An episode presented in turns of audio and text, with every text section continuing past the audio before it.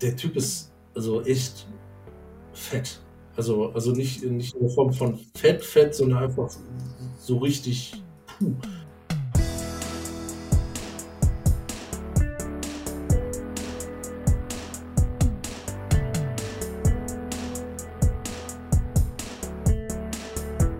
Hallo und herzlich willkommen zur 241. Folge vom Cover 2 Podcast.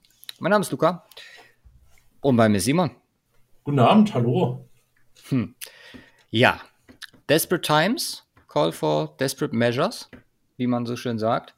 Das ist jetzt eine, eine Würfelfolge, so würde ich es jetzt einfach mal beschreiben. Ja. Wir wissen noch, also zum Zeitpunkt dieser Aufnahme wissen wir jetzt wirklich noch nicht, wie, wann und in welcher Form diese Folge rauskommen wird. Also, kurz zur, zur Erklärung. Äh, wie die meisten von euch sich wahrscheinlich gedacht haben bei der Ankündigung letzte Folge, äh, hatten wir uns mit Austin Gale für heute Abend, den 7.4. verabredet, äh, Content Director von Pro Football Focus. Ja, wie das so ist in dieser Zeit, wenn man mit Draft-Experten sprechen möchte, das ist nicht immer so einfach. Und ähm, Stand jetzt wird diese Aufnahme nicht stattfinden. Wir haben noch einen Termin und zwar am Montag. Da wird dann wahrscheinlich diese Folge rauskommen. Äh, ob dann mit ihm oder ohne ihn steht so ein bisschen in den Sternen. Aber das ist halt so die letzte Chance. Wir werden jetzt trotzdem, äh, haben wir uns gedacht, voll durchpowern und werden heute Edge, Inside D-Line und Linebacker besprechen. Ähm, der Edge-Part würde dann durch ihn ersetzt werden oder durch den Talk mit ihm ersetzt werden, auf Englisch dann natürlich. Äh, in der Form, weil es es wäre halt einfach super geil gewesen. Ich meine, er ähm, hat ein Riesenprojekt, äh, was demnächst am Start ist mit Aiden Hutchinson. Es kommt jetzt äh, zeitnah, glaube ich, relativ zeitnah raus. Ich glaube am 10. April. Beziehungsweise, wenn ihr das dann hört, ist es wahrscheinlich auch schon draußen. Äh, wäre halt super gewesen, Insights zu bekommen, was den First oder Designated First Overall Pick angeht.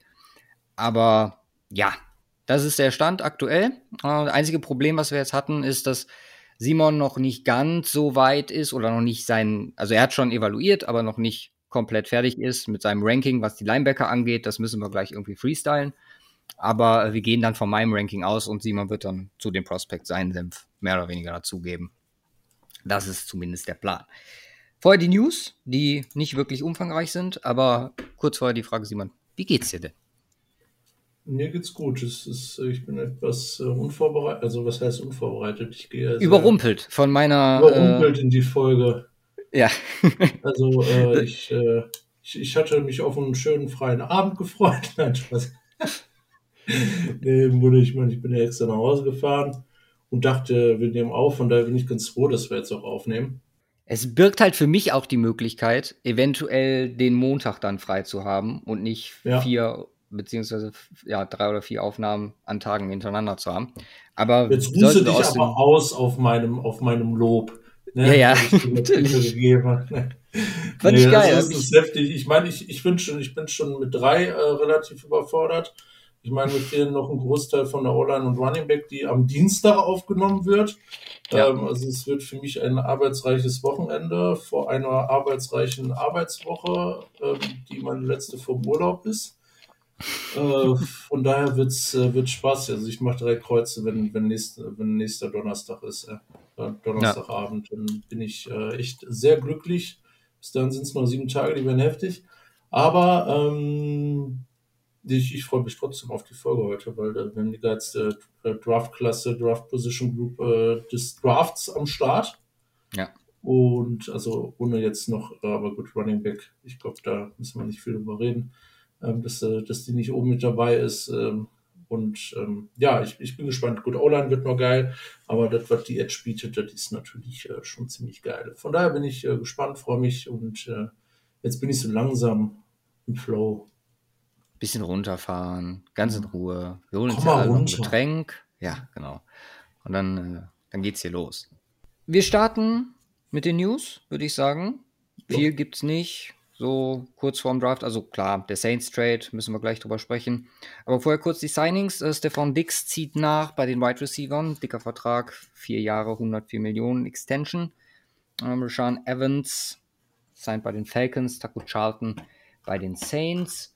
Und wir haben Details zum Bobby Wagner Deal, der schon ganz teamfreundlich ist. Also zumindest ein Out mit drei Millionen nach zwei Jahren in 2024, wenn er 34 ist. Also ja, das war auch zu erwarten. Ich meine, das wollten wir noch nachlegen, aber äh, ich habe schon mit was Ähnlichem gerechnet. Mein, also, ja. ja also äh, absolut. Alles an Red keinen Sinn gemacht. Ne? Was hat man letzt gesagt, letztes Mal gesagt? Wie alt ist er? 31, 32, 32, glaube ich. Und genau, wird jetzt, Linebacker wäre dann mit 34 der Out an der Stelle für die ja, Rams. Ne, das ist auch deutlich nachvollziehbarer in der Form. Weil, ja, wie gesagt, also wie wir es in, wie ich es, glaube ich, alle erwartet haben, äh, muss, musste dazu kommen. Äh, von daher macht es dann auch entsprechend deutlich mehr Sinn. Okay, dann kurz zum Saints Trade. Also, die Eagles kriegen Nummer 18 dieses Jahr, Nummer 101, Nummer 237, ein First Round in 2023 und ein Second Round Pick. Dafür bekommen die Saints 16 und 19 in diesem Jahr und 194 in diesem Jahr. So. Also im Grunde kriegen sie zwei Firsts oder geben sie zwei Firsts ab dieses Jahr, die Eagles, kriegen da, äh, kriegen da, oder im Grunde geben sie einen ab und gehen ein, zwei Spots runter, aber bei der Draftklasse, ob sie jetzt auf 16 oder auf 18 oder wie auch immer sind, ist eigentlich auch relativ wurscht. Deswegen geben sie im Grunde einen First Rounder dieses Jahr komplett ab, kriegen dafür einen First Rounder nächstes Jahr, einen Second Rounder übernächstes Jahr, einen Drittrund, nee, Viertrunden-Pick ist es, ne? Viertrunden-Pick mhm. dieses Jahr.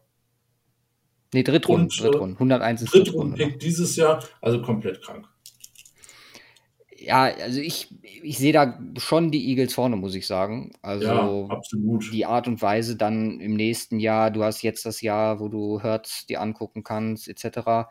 Und die Saints, ja, viele sagen, positionieren sich jetzt für den Quarterback. Ich könnte mir vorstellen, dass das ein Move ist, der darauf ausgelegt ist, einfach High-End hier zu draften, im Draft, der vielleicht ja, zumindest äh, talenttechnisch äh, breiter ist, was, was das Niveau angeht, aber vielleicht nicht so in der Spitze. Da macht es schon Sinn, mehrere First am Start zu haben. Aber klar, also äh, da ist definitiv jetzt auch Quarterback äh, zur Diskussion, trotz Winston, trotz Dalton. Ich bin sehr gespannt, in welche Richtung das gehen wird für New Orleans. Trotz oder wegen Winston und Dalton? ja, kann man auch so sehen. Stimmt. Ja, ich, ich, bin, ich bin auch gespannt. Also, ähm, ich meine, ich habe auch gehört, äh, dass man dann hochtraden kann. Das wäre ein Move, den ich so gar nicht nachvollziehen könnte äh, in der mhm. Form. Äh, dann so viel Draftkapital, weil dann bist du im Grunde bei drei First-Round-Picks, die du abgibst, um, um hoch zu traden ähm, für einen Quarterback. Das macht, wie gesagt, also äh, klar, ähm, im Grunde bei der Quarterback-Draft, das ist so, so, so ein allgemeines Thema, ist man relativ down dieses Jahr im Vergleich zu anderen Jahren. Nichtsdestotrotz besteht ähm, ja oder sind die Möglichkeiten jetzt auch nicht ähm, so oder die Wahrscheinlichkeiten, glaube ich, nicht so weit davon entfernt, ähm, dass ähm, äh, ja der Prozentanteil oder die Wahrscheinlichkeit, dass davon einer hittet als Quarterback, von der kannst du natürlich die Chance haben, aber dafür dieses Jahr drei First One auszugeben, macht gar keinen Sinn, äh, meiner Meinung nach. Äh, es würde deutlicher Sinn machen, dann dieses Jahr zu sagen, gut, du nimmst einen Quarterback und dann noch eine andere Position in der Form, einer, der halt fällt bis dahin. Ähm, wenn sie mehrere auf dem Board haben, ist, sollte das, glaube ich, im Rahmen auch des Möglichen sein. Ja, was Quarterback halt für mich relativ wahrscheinlich macht, wenn ich jetzt so drüber nachdenke, ist einfach, dass du eigentlich einen Trade für einen anderen Spieler, den machst du eigentlich am Draft Day, beziehungsweise bereitest den vor, damit ja potenzielle Stimmt. Competitors an der Stelle überrascht sind und dich nicht jetzt oder jetzt die Chancen haben, dich nochmal zu übertrumpfen. Sagen wir mhm. mal, Teams, die auch einen Wide Receiver zum Beispiel buhlen an 16 oder so. so. Mhm. Also, oder beziehungsweise die jetzt zwischen Saints zu dem 18. gewesen wären. Also, es ist schon, äh, oder wird sehr spannend sein, aber es ist ja genau das, was wir eigentlich wollen. Ich habe mit, mit Julian letzte Woche noch gesagt, eigentlich sind das die Momente, die wir live haben wollen. Äh, mhm. Dann in der Draftnacht. Aber gut, dann nehmen wir sie vorher und äh, gucken, wie, wie der Rest der Liga halt drauf reagiert. Ja. Gut, dann letzter Punkt, was die News angeht. Relativ aktuell, zumindest äh, zum Standpunkt dieser Aufnahme, ist das Thema äh, Brian Flores und äh, das Zutun von Ray Horton und Steve Wilkes, die sich ihm anschließen bei der Klage. Ist einfach nur eine weitere Entwicklung. Ich denke, wir sollten es hier mal genannt haben. Äh, kann nur empfehlen, die Statements sich auch nochmal durchzulesen, beziehungsweise auch von, von beiden Coaches, was, was ihre Erfahrungen angeht. Da jetzt noch gar nicht zu tief auf eingehen, weil es wird sicherlich, wenn es dann irgendwann zum Prozess oder was auch immer dann kommen sollte, wird es hier natürlich behandelt werden. Aber äh, es ist Bewegung drin. Ich fand es einfach nur wichtig, dass wir es auch nochmal genannt haben, oder? Ja, weil auch so ein bisschen Ruhe irgendwie jetzt doch schon reingekommen genau. ist in der Natürlich. Thematik. Und äh, ähm, jetzt bekommt das wieder ein bisschen Fokus. Ich bin sehr gespannt, wie sich das weiterentwickelt, denn den Rahmen auch äh, insbesondere, wie lange sich das ziehen wird. Und ich gehe davon aus, dass sich das lange ziehen wird. Ähm, ja, weil das äh, sind jetzt eigentlich keine typischen Sachen, die sich dann relativ schnell erledigt haben. Von daher werden wir da noch einiges mit am Hut haben über die nächsten Monate. Genau.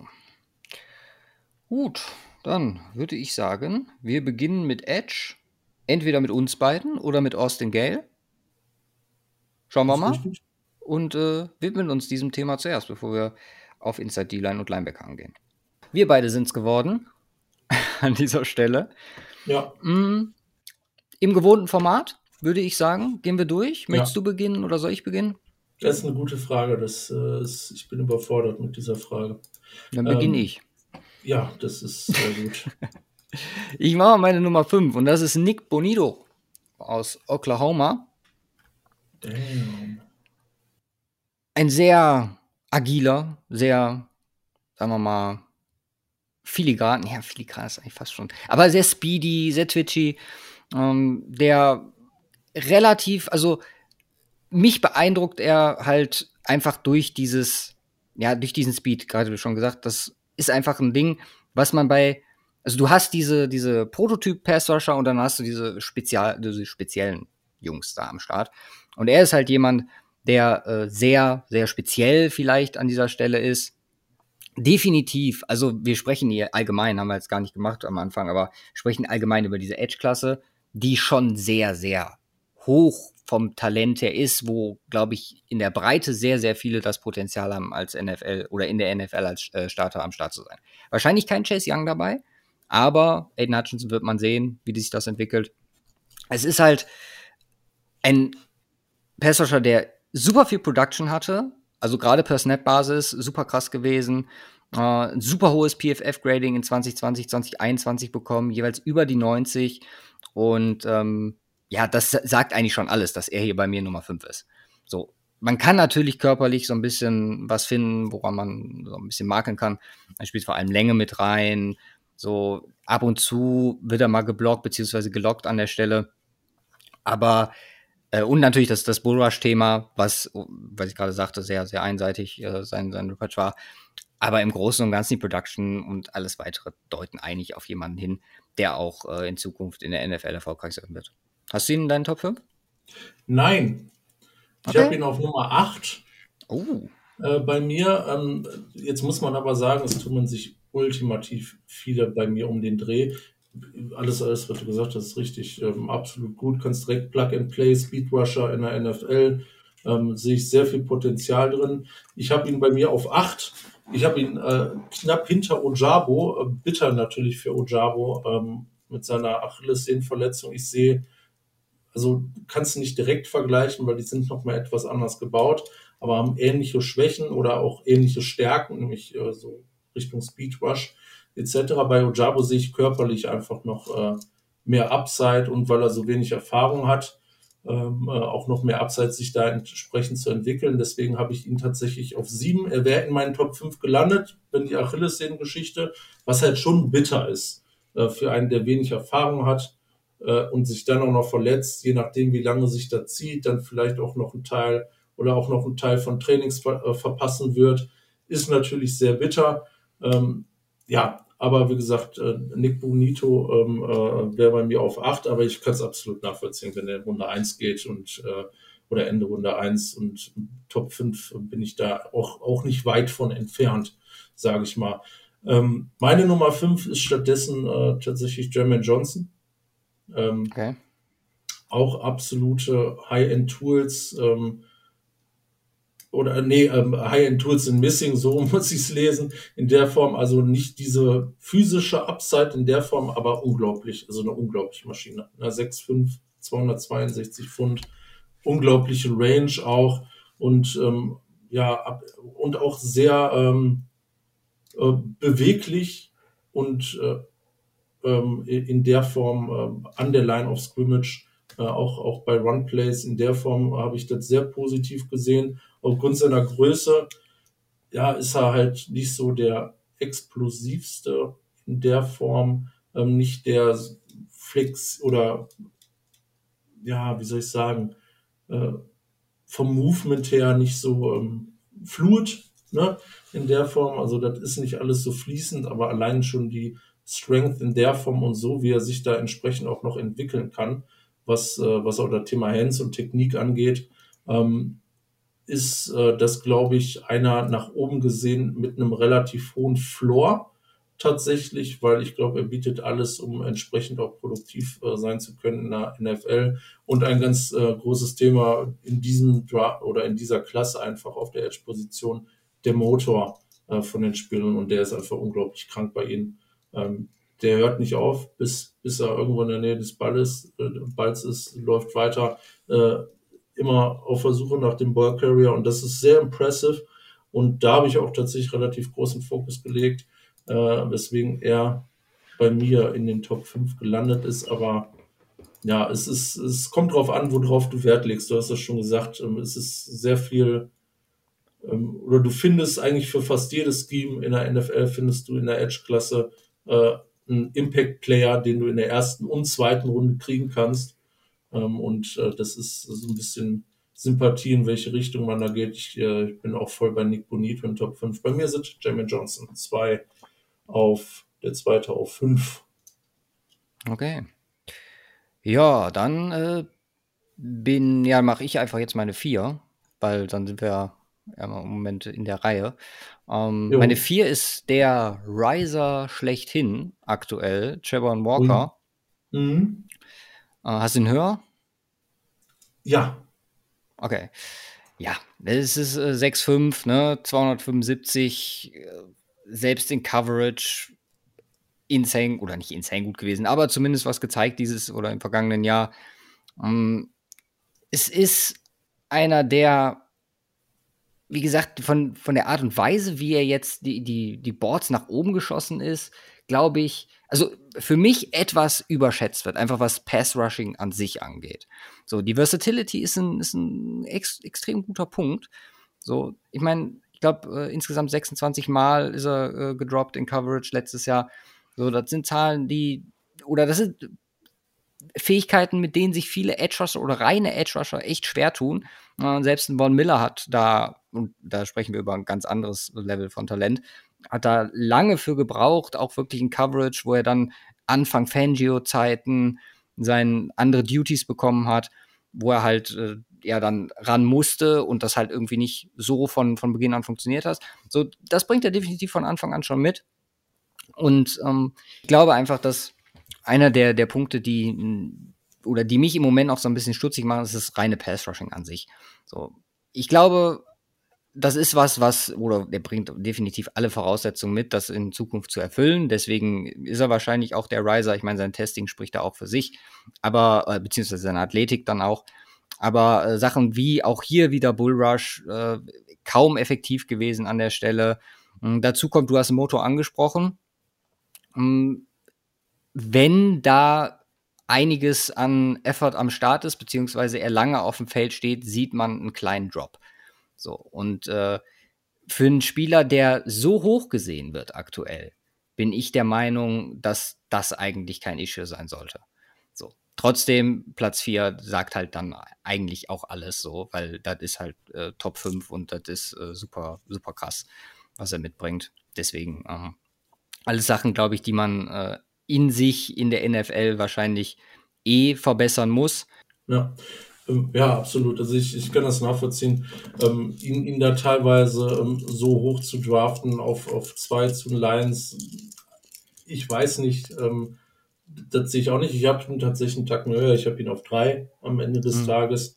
ich glaube, allein diese äh, rohen äh, physischen Tools, die er hat, ähm, machen das Ganze äh, entsprechend so intriguing für die Teams, ähm, was, was man mit, was er sein kann äh, in der NFL einfach von dem, was, was ihm gegeben ist, sage ich mal. Dass da noch einiges, äh, einiges leckt, ist klar. Also insbesondere Technik, Mobility so ein bisschen, das, das ähm, ist definitiv da. Ähm, er ist noch jung, ähm, das ist äh, auch ein großer Vorteil in dem Rahmen. Aber ähm, ja, wie gesagt, ich glaube, äh, und auch das äh, finde ich, finde ich so impressive, macht ihn äh, zum interessanten Prospect am Ende des Tages das, was er halt sein kann. Und das ist äh, so, so unglaublich weit oben, dass man, dass es äh, nachvollziehbar ist, dass er äh, so oder gereist ist auf dem Draftboard. So krass sehe ich es auch nicht, wie es passiert ist, aber gut, äh, da gibt es viele Sachen in Mockdraft und sonst was, was man da sieht, wo man sich denkt, okay, jetzt ist allen langweilig geworden. Ähm, aber äh, ja, ich bin, bin schon sehr intrigued. Meine vier ist ähm, George Kalafdis. Meine drei. Ja, ja gut, dann macht das Sinn. Ähm, äh, macht das Sinn. Also ich, ich finde find auch, die kann man tauschen. Ähm, Trevor Walker hat so seine Red Flags, äh, George Kalafdis hat seine Red Flags. Ähm, auch, auch hier ähm, feiere ich äh, den ähm, äh, zu Beginn den Motor und das muss ich sagen. Und da hat er vielleicht einen der besten in der ganzen äh, Edge-Klasse in der Form. Unglaublich, äh, ja, also wirklich unstoppable, äh, was das angeht. So also ein Bullrush äh, Type of Guy, ähm, ähm, sehr versatil an der Line äh, einzusetzen, allerdings ähm, noch nicht so versatil, was seinen Pass Rush angeht, was seine ähm, äh, Moves in der Form angeht, ähm, seine Strengths, die er hat, ich meine 6'4, 275, ähm, da muss man nicht drüber reden, da muss eigentlich noch mehr kommen äh, und das in Kombination mit seinen kurzen Armen ist ja halt etwas, äh, etwas unglücklich. Man sieht es im Run-Game, äh, wird da sehr oft äh, gelockt äh, drin in der Form. Aber auch, auch hier gilt, ähm, was, was er sein kann, wie er spielen kann, das ist äh, unglaublich stark auch weil er so versatil ist äh, und weil er auch entsprechend stark ist, er muss es nur noch besser einsetzen, ähm, ist er, ist er für mich auch ein Top-Edge-Prospect in dem Jahr und ganz, ganz knapp äh, für mich einfach nur äh, hinter Trevor Walker aufgrund der physischen Geschichte und der Arme. Ähm, ich glaube, er hat, er hat zu Beginn höheren Floor, definitiv als Trevor Walker. Ähm, ich, ich bin gespannt, wie, wie, wie gut er sich in der NFL ähm, entsprechend äh, einfinden kann in der Form. Aber auch hier sehe ich, sehe ich sehr große Möglichkeiten. Und ähm, ich muss sagen, äh, der Unterschied von Position 4 auf Position 5, den merkt man noch so ein bisschen wie den von 3 auf 2. Mhm. Ähm, äh, das spricht, spricht dafür, wie, wie stark es ist. Und wenn man den ähm, Mitte, Mitte der ersten Runde bekommt, ist das, äh, ist das eine super Sache. Ja, zwei Punkte zu ihm. Äh, ist einfach eine andere Art von Versatilität. Du hast es gesagt, eher an der Line. Ja? Mhm. Also anders als bei Walker, der dann, wie gesagt, eher die, die Erfahrung beziehungsweise auch die Qualitäten äh, als Drop-Linebacker oder Rusher dann halt mitbringt. Und ähm, was mich oder was bei mir den Ausschlag gegeben hat, ist ein Interview, was ich äh, mit dem äh, von heute leider nicht anwesenden Austin Gale vor, glaube ich, schon drei Monaten oder so gehört habe mit George Kalafdis. Ähm, einfach seine, seine Einstellung zu dem Ganzen. So, eine Zeit, über, die er in Griechenland verbracht hat, ich meine, der Name gibt so ein bisschen her, und äh, dann auch einfach, wie er in dem Interview rüberkam. So, ich äh, höre mir die eigentlich über das ganze Jahr an, äh, die Interviews. Und das war halt einer, der so richtig bei mir hängen geblieben ist. So voll viele, also er hatte zig, äh, zig Secondary-Spieler am Start, auch die Quarterbacks teilweise. Aber er ist halt echt irgendwie dauerhaft bei mir im Hinterkopf hängen geblieben. Und deswegen, das hat bei mir dann halt noch den, den einfachen Schub gegeben, ihn hier von, äh, oder was äh, den Vergleich zu Strong Walker angeht, ihn auf 3 zu setzen und Walker auf 4. Ja. Dann. Die Top 2. Die Top 2. Haben, wir haben wir die unterschiedlich? Ich bin gespannt. Also, also ich glaube, die gleichen Personen werden es sein. Ich weiß nicht, ob wir sie auch gleich gerankt hatten, haben. Ich gehe mal davon aus. Ja, ich auch. Also ja. Kayvon Thibodeau ist bei mir die 2 ja. und Aiden Hutchinson die 1. Wohl man, also bei Thibodeau ist halt das Ding, äh, das Ding, weil jetzt mal ganz im Ernst, so dieses, also Daniel Jeremiah hat die mittlerweile auf 10 auf seinem Big Board. Immer noch, glaube ich, als, als Nummer drei dann hinter Trevor Walker, als Nummer drei Pass Rusher. Ähm, man hört von ganz, ganz vielen Stellen halt einfach Einstellungen. So an der Stelle vielleicht, den habe ich auch in unserem Draft Discord gepostet, äh, oder beziehungsweise nicht den Artikel selber, aber doch, glaube schon, habe ich den Artikel gepostet? Es ein, war ein äh, The Athletic Artikel über äh, einen Journalisten, der sich also einen Mockdraft gemacht hat, aber auf reiner Basis das, was er von Teamverantwortlichen, sprich Scouts, GMs und äh, Coaches gehört hat. So, mhm. äh, das super interessant, das zu lesen. Wie gesagt, Draft Discord, ich glaube, ich weiß gar nicht wo, ich glaube in Draft Talk habe ich ihn reingepostet in den Channel. Mhm. Aber wer einen Athletic-Account hat, gerne mal reingucken. Und äh, ja, das ist halt bei ihm das Thema, das, was viele oder wozu viele sich äußern, was auch jetzt schon offensichtlich nach außen gedrungen ist, einfach die Thematik, sein Commitment, was die NFL angeht und äh, Commitment zum Football selber. Einfach dadurch, dass er so viele außenstehende Nebenbusinesses etc. hat. Viele ziehen das dann ins Lächerliche, von wegen NFT und Krypto etc jetzt mal ganz im Ernst, wenn wir uns auf sportlich konzentrieren, gibt es hier null, aber auch gar nichts auszusetzen. Das ist super konstantes Tape, das ist super konstante Production und es ist wirklich im Moment nur das äußerliche Auftreten meiner Meinung nach, was ihn in gewisser Weise droppen lässt. Klar, das Testing war jetzt vielleicht auch nicht, obwohl ganz im Ernst, das war auch vollkommen in Ordnung und fa fast auch schon Top-Tier. Also, du hast einen unfassbaren First Step. Der Frame alles, also es ist ja nicht von ungefähr, dass viele gesagt haben, äh, das ist der, äh, oder der sich mit Derek Stingley um den Number One Overall Pick in diesem Jahr streitet. Das war die Project Projection zumindest vor der Saison.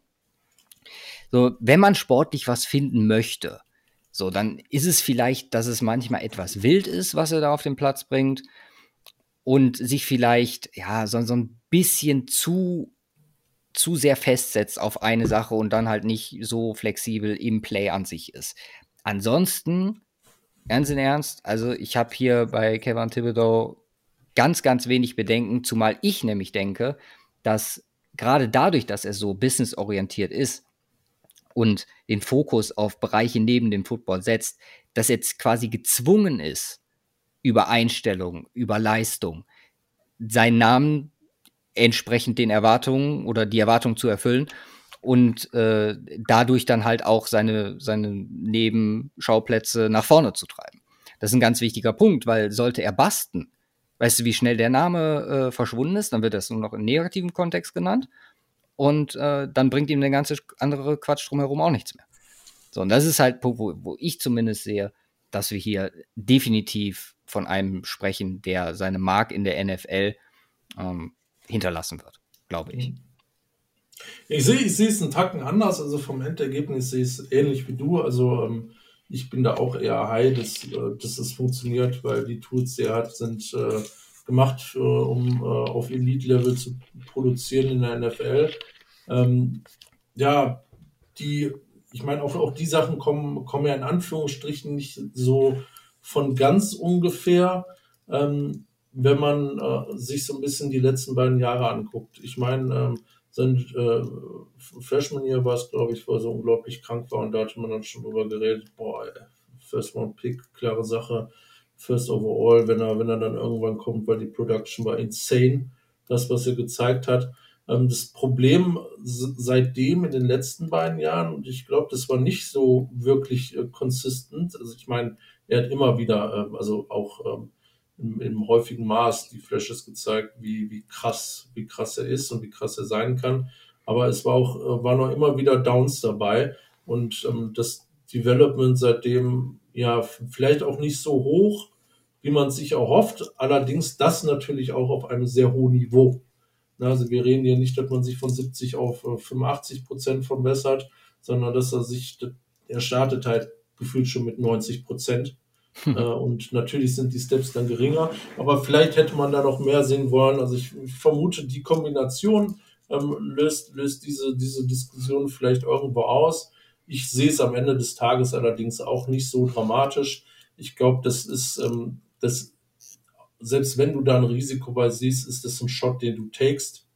Ja, ähm, also bevor, bevor ich jetzt Trevor Walker an zwei nehme, würde ich, würde ich jederzeit äh, Thibodeau an zwei nehmen, wenn ich Edge gehen will. Also ähm, das, das könnte ich nicht nachvollziehen. Ich meine, aus, aus Business-Sicht in der NFL vielleicht irgendwo, wenn man sagt, okay, wenn man will das Risiko nicht eingehen, vielleicht gibt es zusätzlichen Talk, den man nicht haben will.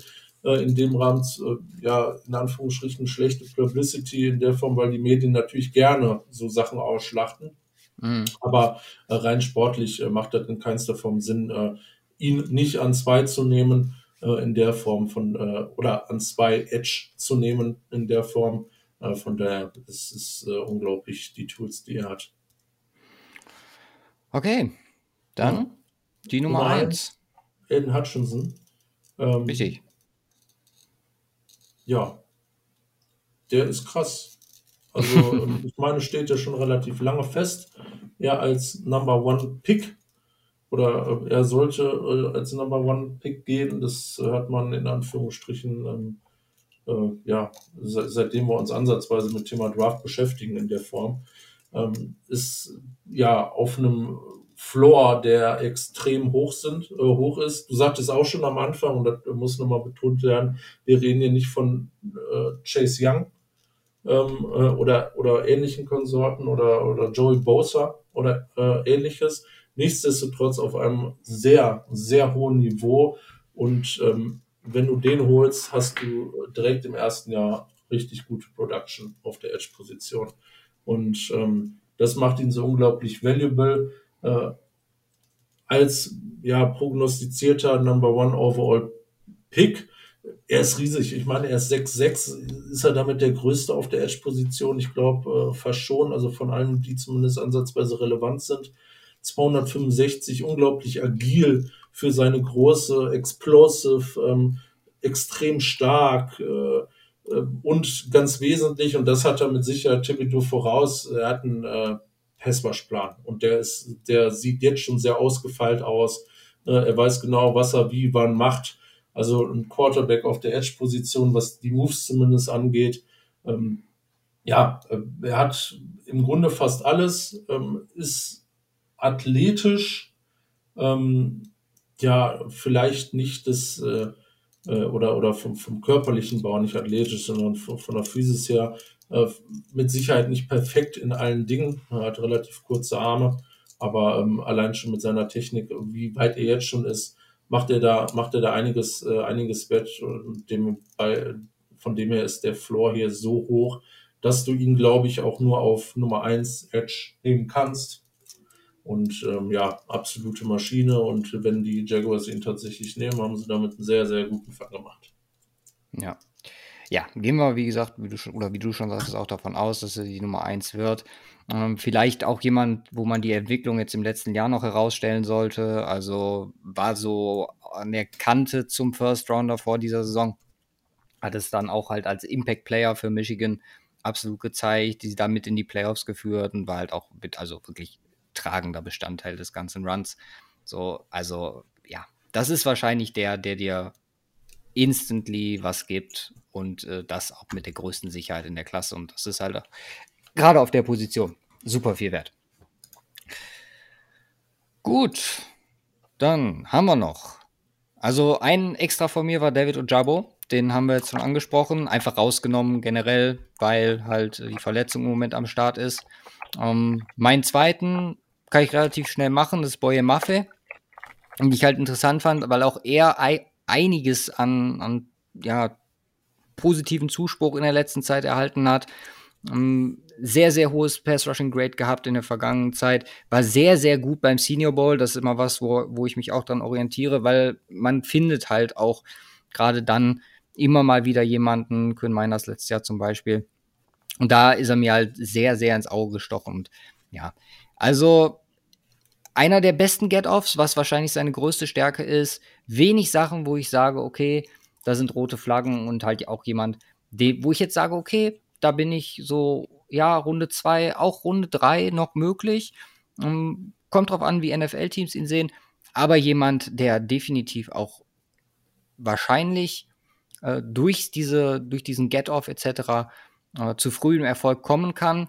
Was langfristig angeht, glaube ich, dass wenn es für ihn oder wenn es ein bisschen Film gibt, an dem sich auch äh, Teams orientieren können, dass man das relativ schnell countern wird, was er so bringt. Und dann liegt es halt an ihm, beziehungsweise an seinem Team, äh, ihn in eine Position zu bringen, wie er das auch konstant in der NFL zeigen kann. Ja. Absolutely. Hast du noch einen ähm, extra? Ja, ich weiß, dass ein, du noch einen hast, in den du dich äh, quasi verliebt hast, so wie ja, das ja, die letzten so bisschen, Tage bisschen äh, sich anhört. Auf jeden Fall. Also mein anderer äh, Extra war Nick Bonito. Ich habe noch so einen kleinen Extra-Extra, aber, aber nur so als Satz, weil ich bei dem mega Probleme hatte einfach. Äh, von daher bin ich einfach nur sehr gespannt, wie, wie er da out, ausshakt, keine Ahnung, wie, wie, wo er auch, auch, landet am Ende des Tages im Draft. War schwierig, ey. meine Notizen sind halb Englisch, halb Deutsch. Alles durcheinander halt. Ähm, Drake Jackson ist mein geil. Finde ich mega geil. Also, ja. also wirklich äh, mega geil. Also ist definitiv ein absolutes Projekt.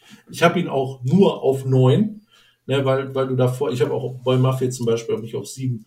Ähm, mhm. äh, da, da hast du halt einfach entsprechend den Floor. Ähm, Drake Jackson hat eigentlich ähm, nur eine Sache, wo ich mir in Anführungsstrichen Sorgen mache, und das ist seine Lower Body Strength. Ähm, ähnliches Problem wie zum Beispiel auch bei Cameron Thomas, den ich auch ganz geil finde. Ähm, aber ansonsten, Blake Jackson hat im Grunde alles. Klar, der ist technisch äh, noch ein bisschen äh, unpolished, ähm, also so all over ein bisschen, aber ich glaube, die Tools sind unglaublich krass und wenn du den in Runde 2 kriegst und ähm, den äh, ja entsprechend äh, äh, Coach in der Form, glaube ich, kann der so unglaublich stark sein. Also ähm, ich, ich habe mir äh, von ihm ein bisschen, bisschen mehr Tape äh, tatsächlich angeguckt, weil ich im Grunde habe ich angefangen und äh, habe weitergeguckt und hm. noch weiter geguckt. Und ich fand es teilweise echt äh, unglaublich krass, ähm, weil, weil er alles bietet, ähm, ne, von Flexibilität bis Get-Off, ist es alles jetzt schon da und die Upside ist, glaube ich, unglaublich hoch bei ihm. Und ich bin gespannt, wie hoch er am Ende des Tages geht. Ich, also ich würde nicht meckern, wenn den einer Ende der ersten Runde nimmt, ganz, äh, ganz im Ernst. Weil ich glaube, so hoch ist das Potenzial bei ihm. Von daher war ich sehr, ähm, ja, abs absolut intrigued äh, von ihm. Ich, ich bin mega gespannt, äh, wie es mit ihm weitergeht. Aber das ist tatsächlich so der äh, wie, du, wie du schon sagtest, in den ich mich so am meisten tatsächlich so verliebt habe in dieser Draft-Klasse, was Edge angeht. Ja. Ähm, Potenzial sehe ich definitiv auch. Also gerade auch hier Versatilität, ne? Outside Linebacker, Defensive End ist drin. Theoretisch auch Inside so ein bisschen. Ne? 4-5 gelaufen. Das ist, das, also auch hier wenig, wenig Flaggen. Das zeigt halt einfach auch diese, diese tolle, tolle Edge-Klasse, die wir haben. Du hast es am Anfang ja. der Folge gesagt, ist wahrscheinlich mit so vom, vom breiten Value her das das Beste an Position Group, was wir hier haben. Deswegen. Alles klar. Mein, mein kurzer, kurzer extra, extra, also wirklich nur ganz kurz. The Marvin Leal. Die Marvin halt Lial, Simon. Lial. Heißt der gute Herr. Lial. Marvin Lial.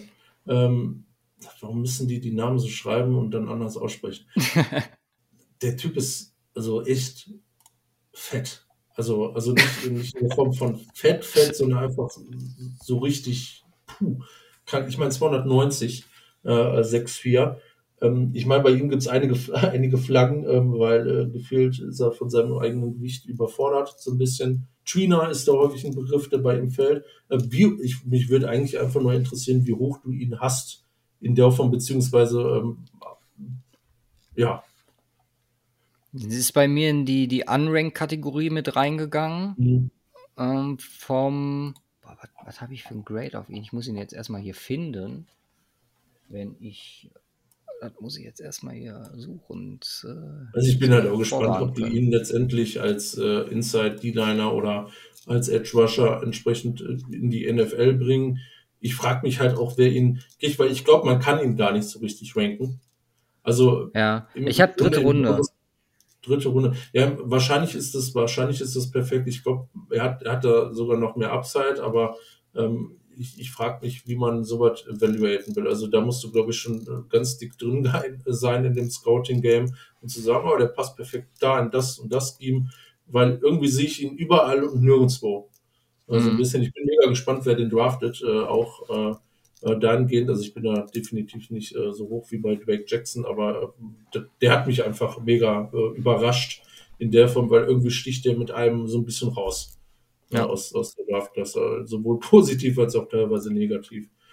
Nee, aber auch ansonsten, ne, wie gesagt, so viel Second Round, Third Round Value, den du auf dieser Position im Draft kriegen kannst.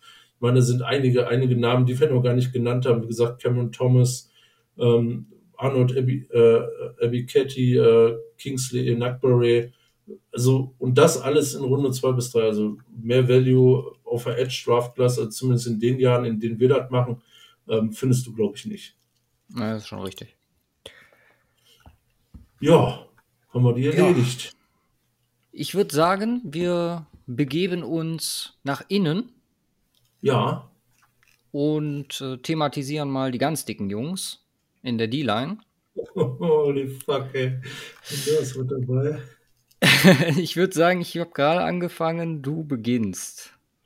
Ja, ich fange an. Also, es ist, es ist kein, also, wo ich von Legal gesprochen habe. Wir haben hier einen dabei, der ist, äh, puh. Ähm, aber auf fünf fangen wir an. So weit oben sind wir nämlich noch gar nicht. Äh, ist für mich von Oklahoma Perrin Winfrey. Same. Punktlandung. Nice. Ähm, zweite bis dritte Runde. Irgendwo so, da wird er sich wahrscheinlich finden. Ende zweite, Anfang dritte. Irgendwas in, äh, ja, in der Form halt. Ähm, ist noch ähm, fangen wir mal mit dem Positiven an. Ich, konzentriere mich immer zu sehr auf das Negative. Schlechte Einstellung. Ähm, die, Physi äh, die, die, physischen Tools, die er hat, sind unglaublich. Ich meine, 6'4, 292 ähm, als äh, ja geplant oder gesehen, was man auch so gelesen hat in der Form, ähm, Richtung 3-Tech äh, als Pass-Rusher in der NFL, ähm, Speed, Athletik, äh, auch seine Arme ähm, ist äh, alles da, also die Tools sind da. Ähm, man sieht nur tatsächlich, inwieweit er auch noch in vielen Punkten auch rein technisch und von der Production, ähm, von der Production Konstanz noch ein bisschen raw ist in, der Form. Und das äh ist halt, ist halt so ein bisschen die Frage, wie, wie weit es dann mit ihm kommt, äh, tatsächlich im Run-Game noch ein bisschen undiszipliniert ähm, in der, ja, die, äh, der, der Bottom beziehungsweise Beine ein bisschen, ja, dünner bei dem Gewicht, als man es äh, wahrscheinlich gerne sehen würde äh, in der Form. Das macht es natürlich entsprechend schwieriger im Run-Game, auch gegen Double Teams und ähnliches, äh, sich dahingehend durchzusetzen. Ähm, ja, der Vorteil ist wirklich, dass er halt teilweise noch sehr raw ist und mit entsprechendem Coaching, glaube ich, auch auf NFL-Level ist da einiges möglich. Und ähm, ja, du kriegst ähm, mit ihm einen Spieler, der wirklich auch Pass-Rushing technisch inside dir eine Upside bieten kann, der dir Production von da aus bieten kann. Äh, und das äh, gegebenenfalls in der zweiten, dritten Runde äh, ist, ist für die Position echt super. Ähm, ja, deswegen ist er bei mir in die Top 5 gerutscht. Aber die Top 5 standen bei mir auch so eindeutig fest, muss man dazu sagen. Ähm, er ist der klare Fünfte bei mir, ähm, sowohl nach unten als auch nach oben hin tatsächlich, weil äh, danach habe ich tatsächlich erst wieder Viertrunden Grades verteilt. Ja. Ja, kann ja. ich nur zustimmen. Ich oh. dann direkt zu meiner Nummer 4 gehen. Das äh, ist vielleicht ein kleiner Outlier, weil viele ihn halt auf Edge sehen. Er hat viel Three-Technik für Houston gespielt. Das ist Logan Hall. Mhm. Ich habe ihn jetzt. Ach, okay. Du hast ihn auch also als Insight. Das äh, finde ich schon mal sehr gut. Hat halt, ja, wie gesagt, viel Three-Technik gespielt. Äh, hat, glaube ich, in 2020 relativ viel Defensive Tackle äh, einem, äh, gespielt. Und es ist einer, der ja, also vom Frame her eigentlich perfekt für einen Outside Rusher, aber hier steht halt der Bull Rush sehr heraus. So, und das mit der Länge gepaart, könnte ich mir vorstellen, dass das gegenüber Guards, die ja oftmals halt auch selbst bei sehr, sehr hoher Qualität, wenn sie nicht gerade Quentin Nelson heißen, ähm, aus mangelnder, mangelnder Länge in Zeit ran müssen, dass er halt hier sehr, sehr stark übertrumpfen kann. Also ich bin auch äh, hier sehr gespannt, wie NFL-Teams ihn dann einsetzen werden. Wie gesagt, ich würde ihn Inside einsetzen. So, Mentality ist ein Punkt, der super krass am Start ist. Ich glaube, äh, jemand, so, so ein richtig ekelhafter Defensive Tackle, so. Ähm, der, ja, zumindest jetzt nicht, also auch hier, wir sprechen hier definitiv von Runde 3, wir sind hier definitiv nicht auf dem Niveau, was, was die Edge Class bietet. Aber so ganz so schlecht sind wir, sind wir auch nicht. Ähm, es ist jemand, der ja vielleicht seine Moves insgesamt ein bisschen verfeinern muss, wenn er Outside spielen sollte. Ansonsten, wie gesagt, Inside, glaube ich, geht das schon so an sich klar. Ähm, was Run Game angeht, ja, etwas verbesserungswürdig sehe ich aber alleine durch die Größe und äh, die Stärke, die er mitbringt, hier auch nicht als ganz so großes Problem. Deswegen äh, ist er meine Nummer 4. Ist, glaube ich, auch Bruce Feldman Freaks List Teilnehmer gewesen. Ich weiß jetzt nicht, ob Jahre in Folge oder nur in diesem Jahr. Aber ja, wenig, wenig äh, Punkte, die, die hier, was Defensive Tackle angeht, wie gesagt, Outside ist nochmal eine ganz andere Sache, aber was Defensive Tackle angeht, äh, hier auszusetzen. Ja, Amen. Also ähm, ich, ich, es ist halt so, so eine kleine Projection bei ihm, wie er Inside klarkommen könnte, aber allein aufgrund der Größe äh, kann er ein unglaubliches Problem sein.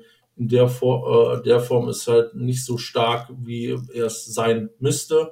Ähm, ich bin gespannt, inwiefern NFL-Teams ihn versuchen dann irgendwie zu ändern, also Gewicht aufzubauen oder ähnliches, weil ich, ich, ich könnte mir vorstellen, dass das auch ginge. Ich könnte mir auch vorstellen, dass ähm, ein bisschen Stärke, ein bisschen äh, zusätzliches Training, sage ich mal, bei dem und mehr Gewicht äh, kann er halt im Grunde so ein immovable Piece in der D-Line sein. Und mhm. ähm, ja, wie gesagt, ich, äh, ich, ich sehe ihn, ich sehe ihn grundsätzlich auch eher Inside in der Form. Ich äh, denke, das kann auch äh, gut werden. Und ähm, ich sehe seine, seine Tools, ähm, ähm, ja, auch, auch so entsprechend äh, weit vorne. Die Physis ist halt einfach nur das Thema Stärke. Ich bin gespannt. Ähm, ja, ich habe das jetzt bei mehreren gesehen. Ich, ich, also ich habe es nicht erkannt, muss ich ganz ehrlich sagen, dass Stärke hier so ein Problem sein soll. Ich habe auch gehört, dass er zu groß sein soll für Inside. Ich, ich habe es gerade beschrieben. Die, die Länge macht für mich eigentlich einen riesen Vorteil bei ihm aus. Also klar, dass man sagt, vielleicht ein paar Funde mehr, da gehe ich mit.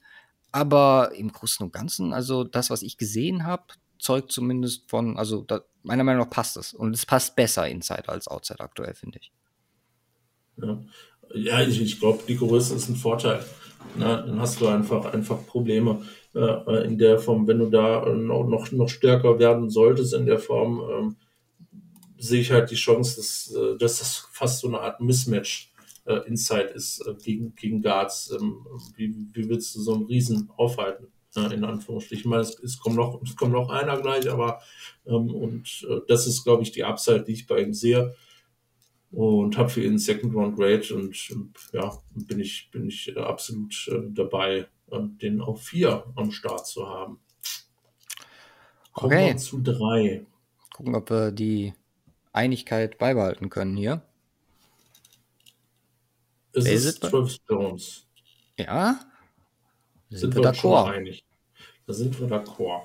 Ähm, ein reiner Nose-Tackle haben wir. Äh, wir haben einen reinen Nose-Tackle hier. Ähm, und einen, äh, ja, entsprechend starken. Und ich habe hier 205 aufgeschrieben. Das sind 305. Das macht äh, deutlich mehr Sinn in der Form. Äh, ja, und das Wesens, Wesentliche und die wesentliche Kombination für die Nationalstecke sind äh, lange Arme. Wie hast du bei ihm äh, aufgeschrieben? 305. 305? Ich habe ihn, ich ihn bei 330 und hier noch eine Quelle parallel offen, die listet ihn bei 326. Ja, dann ist das wahrscheinlich, dann habe ich da wahrscheinlich nicht nur die zwei ausgetauscht, sondern auch noch mehrere Zahlen. Ja, aber äh, wie gesagt, es ist noch besser, es sieht dann noch schöner aus äh, in dem Rahmen unglaublich stark. Und die Kombination stark und lange Arme auf North Tackle, das sind die, ja, wahrscheinlich mit die zwei wesentlichsten Sachen, die du auf der Position brauchst. Ähm, er ist mit Sicherheit nicht der athletischste, äh, dafür ist er allerdings auch nicht gemacht und ich glaube auch nicht, dass es der Playstyle sein muss, den du, ähm, den du für ihn haben willst. Klar, jetzt äh, gerne immer jeden versatil und sonst was, aber wenn du so ein, wenn du einen Nose brauchst, ähm, äh, ja, ist, ist, ist das der Typ, ähm, äh, den du, den du haben willst und äh, ist, ist, ist noch, ist, ist noch Junior, bietet alles, was, äh, äh, was, was da ist tatsächlich, ähm, den nimmst du, wenn du 3-4 spielst mit dem Nose Tackle, nimmst du Charles Jones in dieser Draftklasse in Runde 2 ähm, und bist super dabei. Definitiv, ja. Ja, die, die ersten beiden stehen halt zu weit weg, also vom Rest. Ja, ich glaube, dass wir hier eine unterschiedliche Reihenfolge haben, weil ich halt mh, hm, so ein bisschen gegen den Strom hier gehe. Ich habe Jordan Davis auf 2 und Devonta Wyatt auf 1. Same. Oh, okay, nice. Ja. Beide gegen auch. den Strom. Ja. Sehr gut. Beide gut, gegen dann, den Strom. Fang du mit Jordan Davis an. ja, ich mache Jordan Davis, der ja ein unfassbarer Dude gegen den Run ist. Also ich habe hier auch mehrere Gewichte also aktuell glaube ich, was das letzte, die letzten Measurables angeht, 341. Ich habe aber auch schon 360 vor, also bevor die ganzen Combine äh, und Pro Day Dinger rauskamen, gelesen. Ich habe 340 hier stehen. Ja, ist äh, also, aber äh, halt was ein Koloss. So. Der Typ super halt powerful. Ja. ja, und wie ich gerade sagte, Run Game, Run Game, Run Game. Wenn du einen Run-Stuffer brauchst, dann ist er dein Dude an dieser Stelle. So, ich bin halt jemand, der noch sagt, ich brauche ein bisschen mehr Pass Rush an der Stelle, weil es halt einfach super wichtig wird. Wir haben oft schon gesehen, dass auch gerade die Edge, wenn Inside Pressure da ist, jetzt immer mehr, immer besser oder dass das immer besser in der NFL funktioniert. Er hat einen Bull Rush, so, der ist aber, ja, alleine guck, guck ihn an. Also, äh, da, dass er einen Bullrush hat, ist ohne Frage. Aber erstens wenig Production und zweitens halt auch, ja, nicht so konstant, wie man wie es gerne haben wollen würde. Nicht nur, äh, wie gesagt, in Production, sondern auch in den Moves an sich. Um, Lateral, auch hier wenig Überraschung, da fehlt es. Also könnte mir vorstellen, dass wenn er in eine Double-Team-Situation gerät, da sehr, sehr schlecht rauskommt. Ähm, man wird sehen, bin gespannt. Es gibt jetzt nicht mehr so viele Teams, die wirklich mit drei Linemen spielen. Und ihn, glaube ich, inside zu stellen in einer, äh, in einer 4-3 könnte von der Umgewöhnung her, glaube ich, zu viel sein für ihn. Ich bin sehr gespannt, wie er das verpacken wird, einfach weil es eine ganz andere Anforderung ist. So. Aber wir werden es sehen. Ähm, ich glaube, äh, dass er auch hier, also er hat es, er hat es im College gespielt, das muss man, muss man natürlich dazu sagen. Ich glaube einfach aber, dass auf NFL-Niveau äh, das besser in, in Dreier, äh, Dreierline passen würde. Ähm, schön auf die A-Gaps und so. Äh, deswegen, äh, du hast es gesagt, es ist ein definitiver Abstand noch zu Travis Jones. Hier sind wir dann in der ersten Runde, was die D-Liner angeht. Auch jemand, der definitiv gestiegen ist, was, was, was so die letzten Monate angeht. Natürlich auch durch Georgia und den Erfolg jetzt in den Playoffs zuletzt. Ähm, aber ja, wenig verkehrt zu machen, wenn du ihn richtig einsetzt. Das ist so mhm. mein, mein Final Statement zu John Davis, glaube ich. Mhm.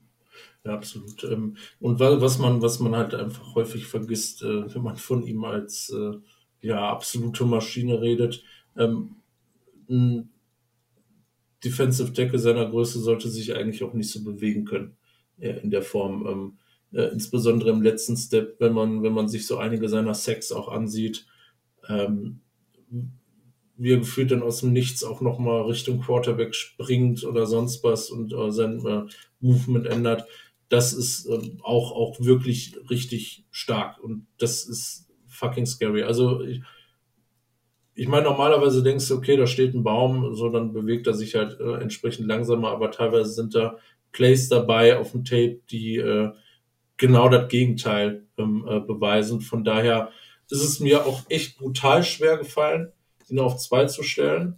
Ähm, es ist bei mir also wirklich wahrscheinlich, wahrscheinlich hätte ich die beide auf eine Position, äh, auf, auf, einen, auf einen Rang stellen können. Am Ende des Tages ist ja unterm Strich eigentlich nur ganz, also mega knapp. Also kriegst du noch mal mehr Papier, Blatt Papier dazwischen, zwischen ihnen und Wyatt.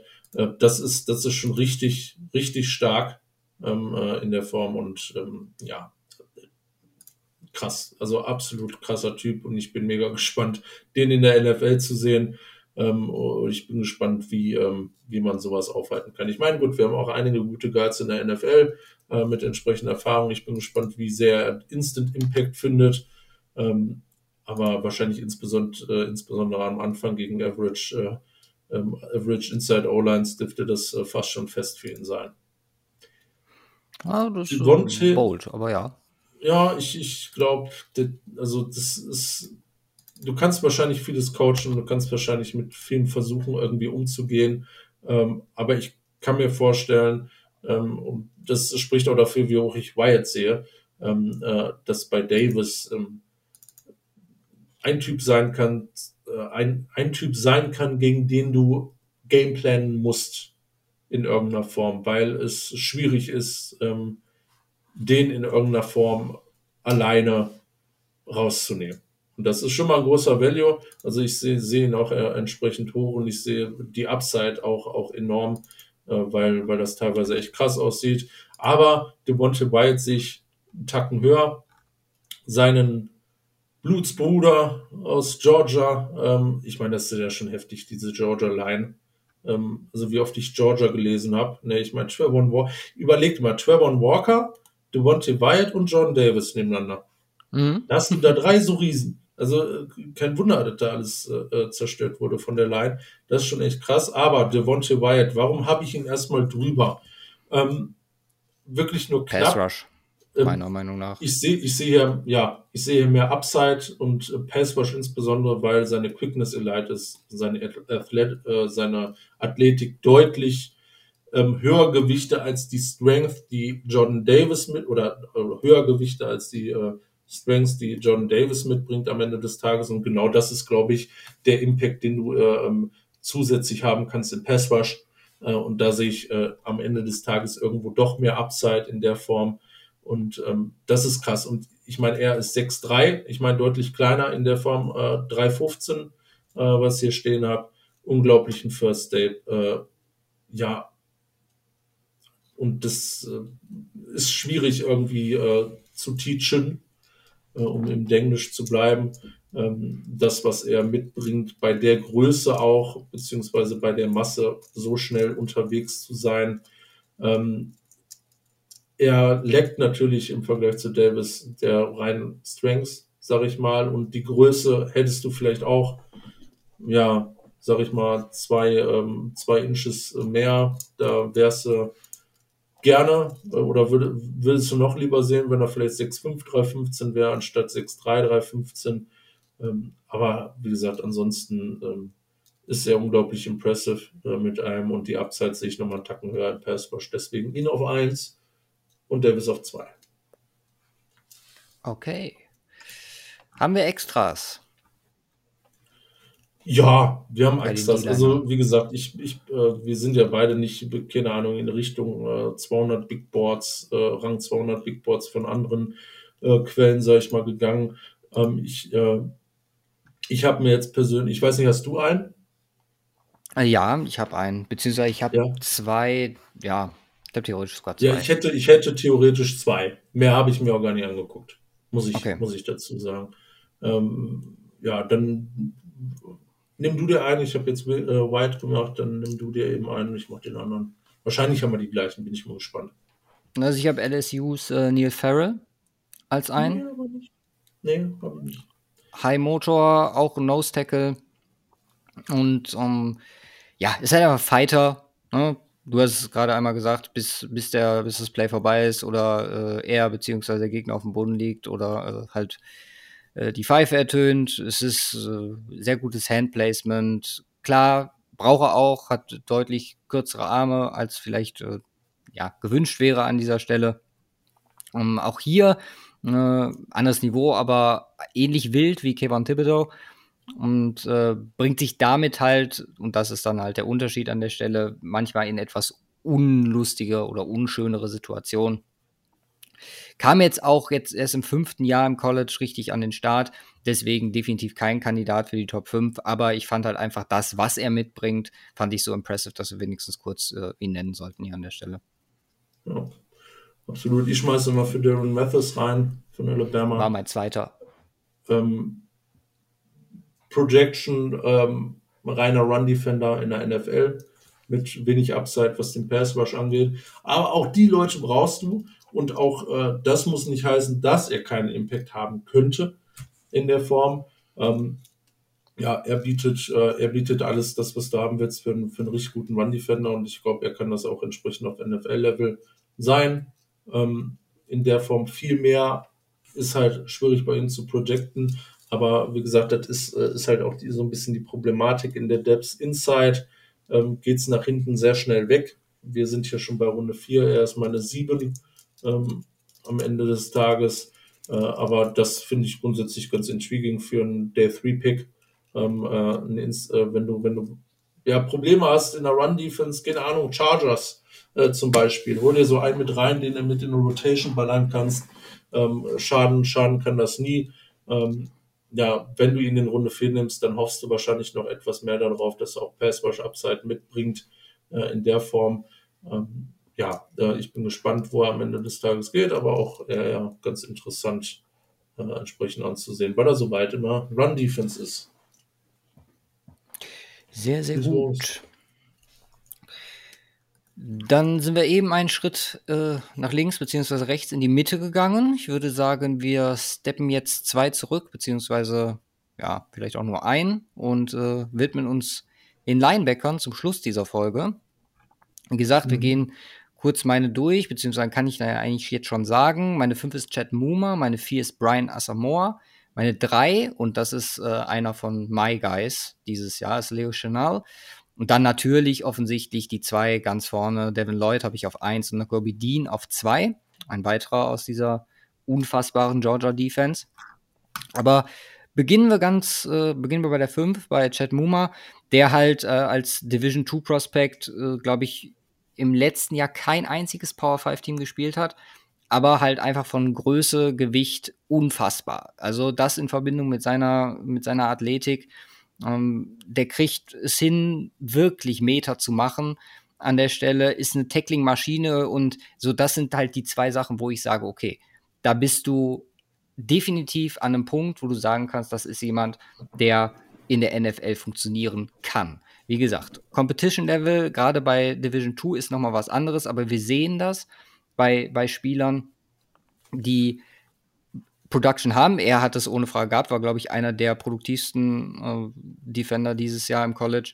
So, dass, wenn sie es schaffen, das zu übertragen, da auch wirklich was bei rumkommen kann. Wie gesagt, ich kann ja auch hier nur noch mal Quinn Meinerts als Beispiel nehmen, der äh, als äh, Division 2, glaube ich, sogar auch letztes Jahr dann entsprechend es geschafft hat, seine Stärken in die NFL zu übertragen. So. Mm, ist manchmal vielleicht ein bisschen hoch, was, was Kontakt angeht. Aber man, das ist halt was, wo ich mir denke, vielleicht braucht er das im Moment nicht und kann halt trotzdem dazu lernen. Beziehungsweise das, das wird halt der Fokus sein in den ersten Trainingstagen, beziehungsweise vielleicht nicht sogar ersten Trainingstagen, sondern in der Vorbereitung insgesamt, dass du seine Tackling-Stärke halt auch auf, höhere, auf höheres Niveau bringst. Ja, ähm, Muma auch, auch sehr interessant. Ich meine, allgemein, allgemein die Klasse, was du hier auch in Runde 2 tatsächlich finden kannst. Ähm, was dafür spricht, ähm, ja, vielleicht Linebacker nicht in Runde 1, äh, wobei das wahrscheinlich für die beiden äh, ähm, relativ weit oben äh, äh Das gilt nur könnte, für die beiden ersten. Ist, ist halt, ähm, ja, auch, auch da ist natürlich immer so eine Thematik, aber die Frage stellt sich halt ähm, bei Sonuma, wie gesagt, ich bin noch nicht ganz deep drin, aber auch, auch der ist mir schon über den Weg gelaufen äh, in dem Rahmen und was, was er bietet, ist eigentlich fast alles, was du haben willst für die Linebacker-Position und der hat letztes Jahr performt auf einem sehr hohen Niveau, ähm, dann nimm ihn doch in Runde 2. Ähm, in der Form, das macht, da kriegst du richtig ordentlichen Value in der Form. Und ich glaube, die Nachteile, die er hat, ähm, die lassen sich äh, entsprechend ausgleichen, ähm, auch in der NFL. Ähm, das ist größtenteils auf das Physische bezogen, aber im Grunde bietet er sonst fast alle Tools äh, in der Form, um äh, erfolgreich in der NFL als Linebacker spielen zu können. Äh, von daher auch sehr, ähm, klingt, klingt auch sehr gut. Ich bin gespannt, wo er denn am Ende des Tages bei mir landen wird. aber ja, definitiv im Range der Top 5. Ja, ja ich habe zwei bis drei bei ihm. Aber äh, ja, stimmt schon. Also die Range wird es, glaube ich, auch dann im Endeffekt werden. Äh, Brian Asamoah, die vier bei mir. Mhm, klar, erster Knock, der natürlich von allen kommt, ist undersized. Äh, 6'1, 228. Jetzt nicht typical Linebacker-Bild an der Stelle. Aber ich mag diese Dudes halt einfach. Die, ja, dieses links, rechts, überall Coverage, und dann halt in Verbindung mit dem, mit den Möglichkeiten, die er als Tackler hat. Er macht halt sein Undersizement, wenn man das so nennen kann, einfach durch ich will es nicht grobe Gewalt nennen, aber das ist halt jemand ohne vier, der da reingeht und es schafft, halt auch Competition an der Stelle zu Boden zu bringen. So, dazu kommt Entwicklung, äh, die er definitiv durchgemacht hat. So, und das macht mich, oder das macht ihn für mich halt einfach, gerade in dieser Linebacker-Klasse, die jetzt sehr, sehr top-heavy ist, glaube ich, mit den zwei an der Spitze, macht es noch zu jemandem, der für mich in der NFL am, am ehesten da noch an, an Start kommt und vielleicht sogar im ersten Jahr Production bringt. Ansonsten definitiv auch ein, ein Faktor Special Team für mich, wo ich sagen würde, okay, das ist gerade Kickoffs etc. der Punkt, keine Angst, äh, glaube ich, dass, äh, dass er da definitiv Erfolg haben könnte. Du musst kein Schalke-Fan sein, um Asamoah zu lieben. Das ist noch der große Vorteil äh, in der Form. Ja, ähm, mit ihm habe ich mich noch relativ wenig beschäftigt, äh, tatsächlich das, was ich bis, bisher ähm, äh, äh, oder was ich so ein bisschen äh, in Frage stelle, ist so ein bisschen seine, ähm, seine Size äh, in, in der Form. Ähm, ich, ich bin gespannt. Ich, äh, du sagst auch, er spielt anscheinend physischer ähm, äh, als, äh, als, das, der, äh, als, als das, was er eigentlich müsste oder könnte äh, in der Form.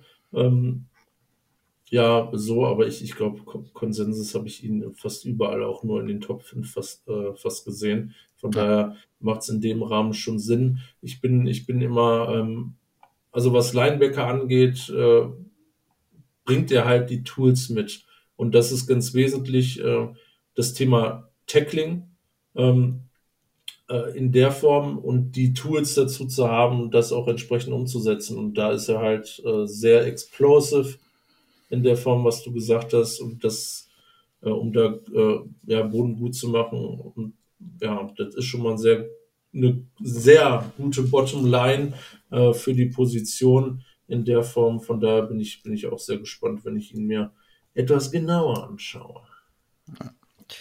Ja, dann, wie gesagt, äh, einer meiner Guys, Leo Chanel von Wisconsin, äh, so ein bisschen gegenteilig zu Asamoah. Also die 250 Pfund, die er so mit sich trägt, die verpackt er halt insane und bringt die halt auch in sein Spiel ein. Da muss man definitiv Pass Rush als einen Faktor rausstellen, ne, als Linebacker, als blitzender Linebacker. Trotzdem, ich habe im Vergleich 94,1 war das äh, Run Defense Grade von einem gewissen Herr Parsons letztes Jahr. Da ist er nicht 94,8, sorry, da ist er mit 94,1, das war nämlich sein Grade, nicht weit hinten dran. Deswegen sehr, also vielseitig einsetzbar, beziehungsweise äh, hat er halt auch da, wo vielleicht der Fokus drauf liegen sollte, seine Stärken. Klar, als Dropback-Linebacker vielleicht nicht so geeignet, aber in einer gewissen Rolle, auch hier, so, das, das ist super krass so. Wisconsin hat ihn halt sehr, sehr gut eingesetzt. Ähm, er hatte sehr viel Freiheiten in, im Run-Game, konnte halt da seine Stärken perfekt ausspielen. Das wird dann halt auch aufs Team ankommen, was ihn nimmt. Und ich glaube einfach, das ist so ein, ja, fast schon Unicorn-mäßig an der Stelle, weil halt so viel mitbringt, aber man muss sagen, die anderen beiden, die jetzt gleich folgen, die sind halt einfach noch mal ein Level drüber an der Stelle. So, aber Leo Chanel, also ich, äh, also im Moment, also ich habe ihn schon in Runde 1 gesehen in Mock Drafts, äh, ich habe einen Second Round Grade auf ihn. Ähm, das wäre so einer, gerade weil Denver ja auch so ein bisschen noch nach vielleicht einem Linebacker suchen würde, äh, mit dem Pass Rush Ding dabei. Also da würde ich, äh, glaube ich, komplett ich will nicht sagen eskalieren, aber das wäre das, wär schon was Feines, so als letzter Pick in Runde 2. Ja. Ja, aber das ist krass. 250 ist echt, echt schon ziemlich heftig. Ich meine, so sind manche Edge ähm, Rusher unterwegs äh, in dieser Klasse. Und, äh, und auch hier gilt, ähm, äh, das hatten wir, hatten wir jetzt schon für ein paar äh, bei der, bei der Edge-Klasse in der Form, in, in, der Form, wie er sich bewegt, ähm, das siehst du nicht oft auf der Linebacker-Position für die Größe. Ähm, was, wo, wo ich sehr gespannt bin, wie man ihn einsetzen wird in der Form, äh, ganz speziell, auch im NFL-Level. Ähm, ja, er hat, er hat einfach sehr viele Möglichkeiten in der Form. Ich meine, theoretisch kann er, kann er 10 Pfund runter und ähm, ist, äh, ist dann vielleicht sogar noch deutlich mobiler äh, in der Form, auch, auch für Coverage. Ähm, weil ich, ich sehe einen Linebacker für mich, klar, primär muss der tackeln können, aber mittlerweile ist es so unfassbar wichtig, auf der Position, Position jemanden zu haben, der auch ordentlich covert, äh, teilweise in Zone oder ähnliches. Da hat er, hat er mit Sicherheit noch entsprechend Upside, aber versatil einzusetzen in der Form. Ich bin sehr gespannt, äh, wo er geht, auch in welches Scheme letztendlich. Aber ich finde den, ich äh, finde, der ist mir jetzt schon ähm, immer, immer wieder auch in Podcasts äh, etc. über den Weg gelaufen und äh, da sind einige, glaube ich, äh, von sehr intrigued und ich kann, äh, ich kann nachvollziehen, warum. Ja. Kommen wir zu den Top 2 und die mache ich jetzt, glaube ich, in einem, einfach weil es sich anbietet hier an der Stelle. Auf der einen Seite eine Kobe Dean, der halt eine unfassbare Range hat, generell. Ähm, was für mich also was halt sein mitgrößtes Plus ist, was für mich den Ausschlag gegeben hat, Devin Lloyd an Nummer 1 zu nehmen, ist halt einfach das All-Around-Paket.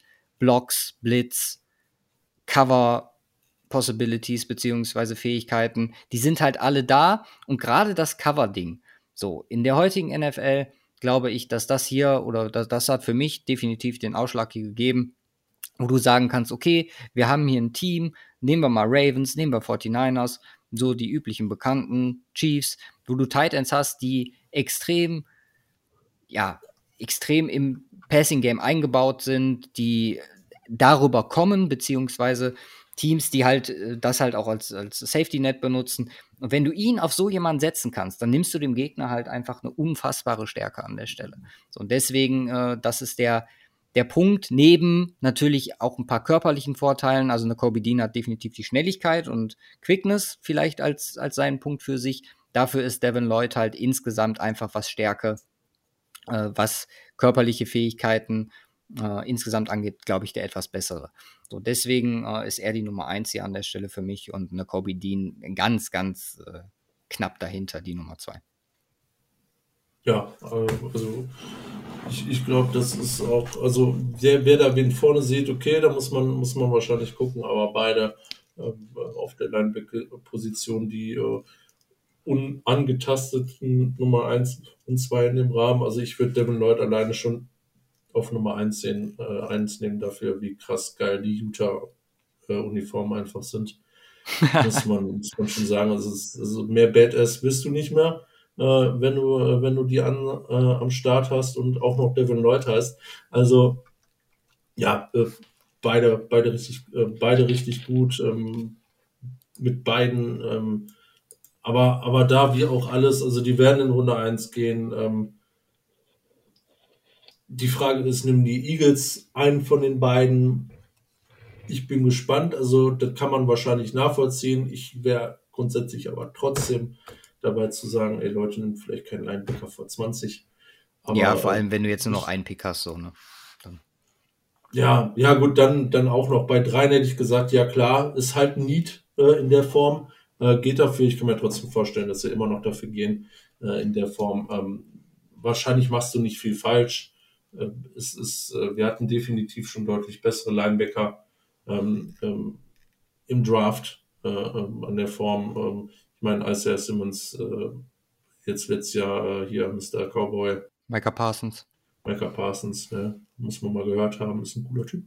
Aber ja, definitiv das Beste, was die Linebacker-Klasse dieses Jahr zu bieten hat, die beiden. Äh, ich glaube, äh, da wird es bei mir nicht anders aussehen am Ende des Tages. Würde ich wahrscheinlich auch über den sehen. Ich bin gespannt. Ich äh, gucke es mir mal im Detail an, ob wir dann auch so landen. Ist der Konsensus auch so? Weißt du das, Devin Lloyd über eine Kobe Dean? Sehr, sehr unterschiedlich. Ja. Also okay. Ähm, da ist halt Jetzt auch wirklich die, die, die Speed bevorzugen, definitiv nach Kobe Dean vorne. Mhm. Auf der anderen Seite, ähm, die, die das dann mehr so sehen wie ich, das All-Around-Ding und äh, Coverage in den Vordergrund stellen, äh, da ist natürlich dann Devin Lloyd die Nummer 1. Ja. Also. Ich habe noch zwei Extras hier. Du hast zwei Extras noch, okay. Ja, beziehungsweise können wir, können wir relativ schnell jetzt hier zum Schluss machen. Äh, der eine ist äh, Troy Anderson, ähm, einen, den, den Julian auch sehr feiert. Äh, ziemlich unique Story, Running Back, Quarterback, der jetzt Linebacker spielt. Äh, haben wir von äh, Chester Rudd. Ich hoffe, jetzt habe ich den richtigen Surratt-Bruder genommen. Achso. Aus dem letzten Jahr. Chess, ich, ja, ne? Sage, Sage und äh, Chess. Achso, okay. Ja. Selber schuld, mm. wenn sie dann vertauscht werden. genau. Aber der halt äh, mit 67 Stops letztes Jahr wirklich für Furore gesorgt hat.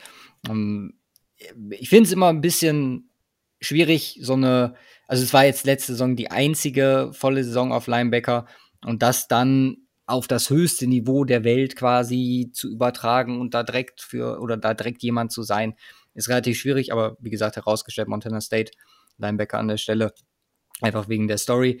Und der andere ist äh, der wahrscheinlich schnellste, äh, auch wieder aus dem äh, schönen Georgia, äh, Channing Tyndall, der schnellste Linebacker in der Klasse, einfach Elite Speed auf, also in allen, äh, da kann selbst Nakobe Dean dann nicht mehr mithalten. Ähm, war, glaube ich, sogar, wenn man die 40er vergleicht, dann kommt nur Christian Harris ran. Ich glaube, 4-4-2 ist Troy Anderson gelaufen, Kobe Dean 4-5-2. Und so wie ich gerade über den und seinen Speed bzw. Quickness geraved habe, kann man sich, glaube ich, ja vorstellen, wie Tindall äh, das dann verpackt. Das äh, kriegt er relativ gut genutzt als, äh, als Blitzer, aber auch gegen Running Backs. So, das sind so seine, glaube ich, Pluspunkte an der Stelle. Um, ähm, weiß nicht, also Runde 3, Runde 4, eher Runde 4 an der Stelle für ihn. Also irgendwo da dazwischen äh, sehe ich ihn. Und deswegen, also ähm, gefällt mir und äh, wie, wie, du schon gesagt hast, diese Georgia Defense. Also die werden nächstes Jahr ganz viel Spaß haben, wenn die alle weg sind. Der Linebacker ist halt der Quarterback der Defense. ja. Das stimmt. Und äh, von daher macht das, macht das Sinn und, und der Ansatz ist halt auch irgendwo nachvollziehbar ähm, in der Rolle als, als äh, ja, quasi Leader äh, in der Defense auch auf dem Feld. Und äh, von der kann das immer ganz gut sein, wenn du die athletischen Trails dafür hast. Ist das schon mal eine ganz geile Combo, auf der du aufbauen könntest. Yes, sir. Dann würde ich sagen, wir gucken mal, wie das mit dieser Folge sich dann im Endeffekt ausgestaltet. Äh, bin sehr gespannt darauf. Hm, würde sagen, ich schneide jetzt noch die niesende Katze aus dem aus der Aufnahme raus. Und. Nee, kannst du eigentlich drin lassen. Ja, meinst du? Ja, drin lassen? ja nee, kannst du. Nein. Nein. Und dann hören wir uns. Chaos-Folge. ja, Zombie, also äh, kein Wunder, so spontan, wie, wie das jetzt zustande gekommen ist. Ja. Aber wir hören uns dann in der nächsten Woche. Für uns ist es dann fast schon die übernächste. So, ja, es ist dann schon die übernächste. Bisschen vorgearbeitet heute wenn das dann die übernächste ist, dann sind wir dann schon eine Woche vor dem Draft. Richtig. Nicht blöd? Nee, richtig, ne? Nee. Stimmt. In. Boah, kranke Scheiße. Das geht auch wieder viel zu schnell. Ja. Es geht schnell, der Draft rückt näher. Ihr kommt in den Draft-Discord. Ihr macht es gut. Ich würde sagen, haut rein. Peace.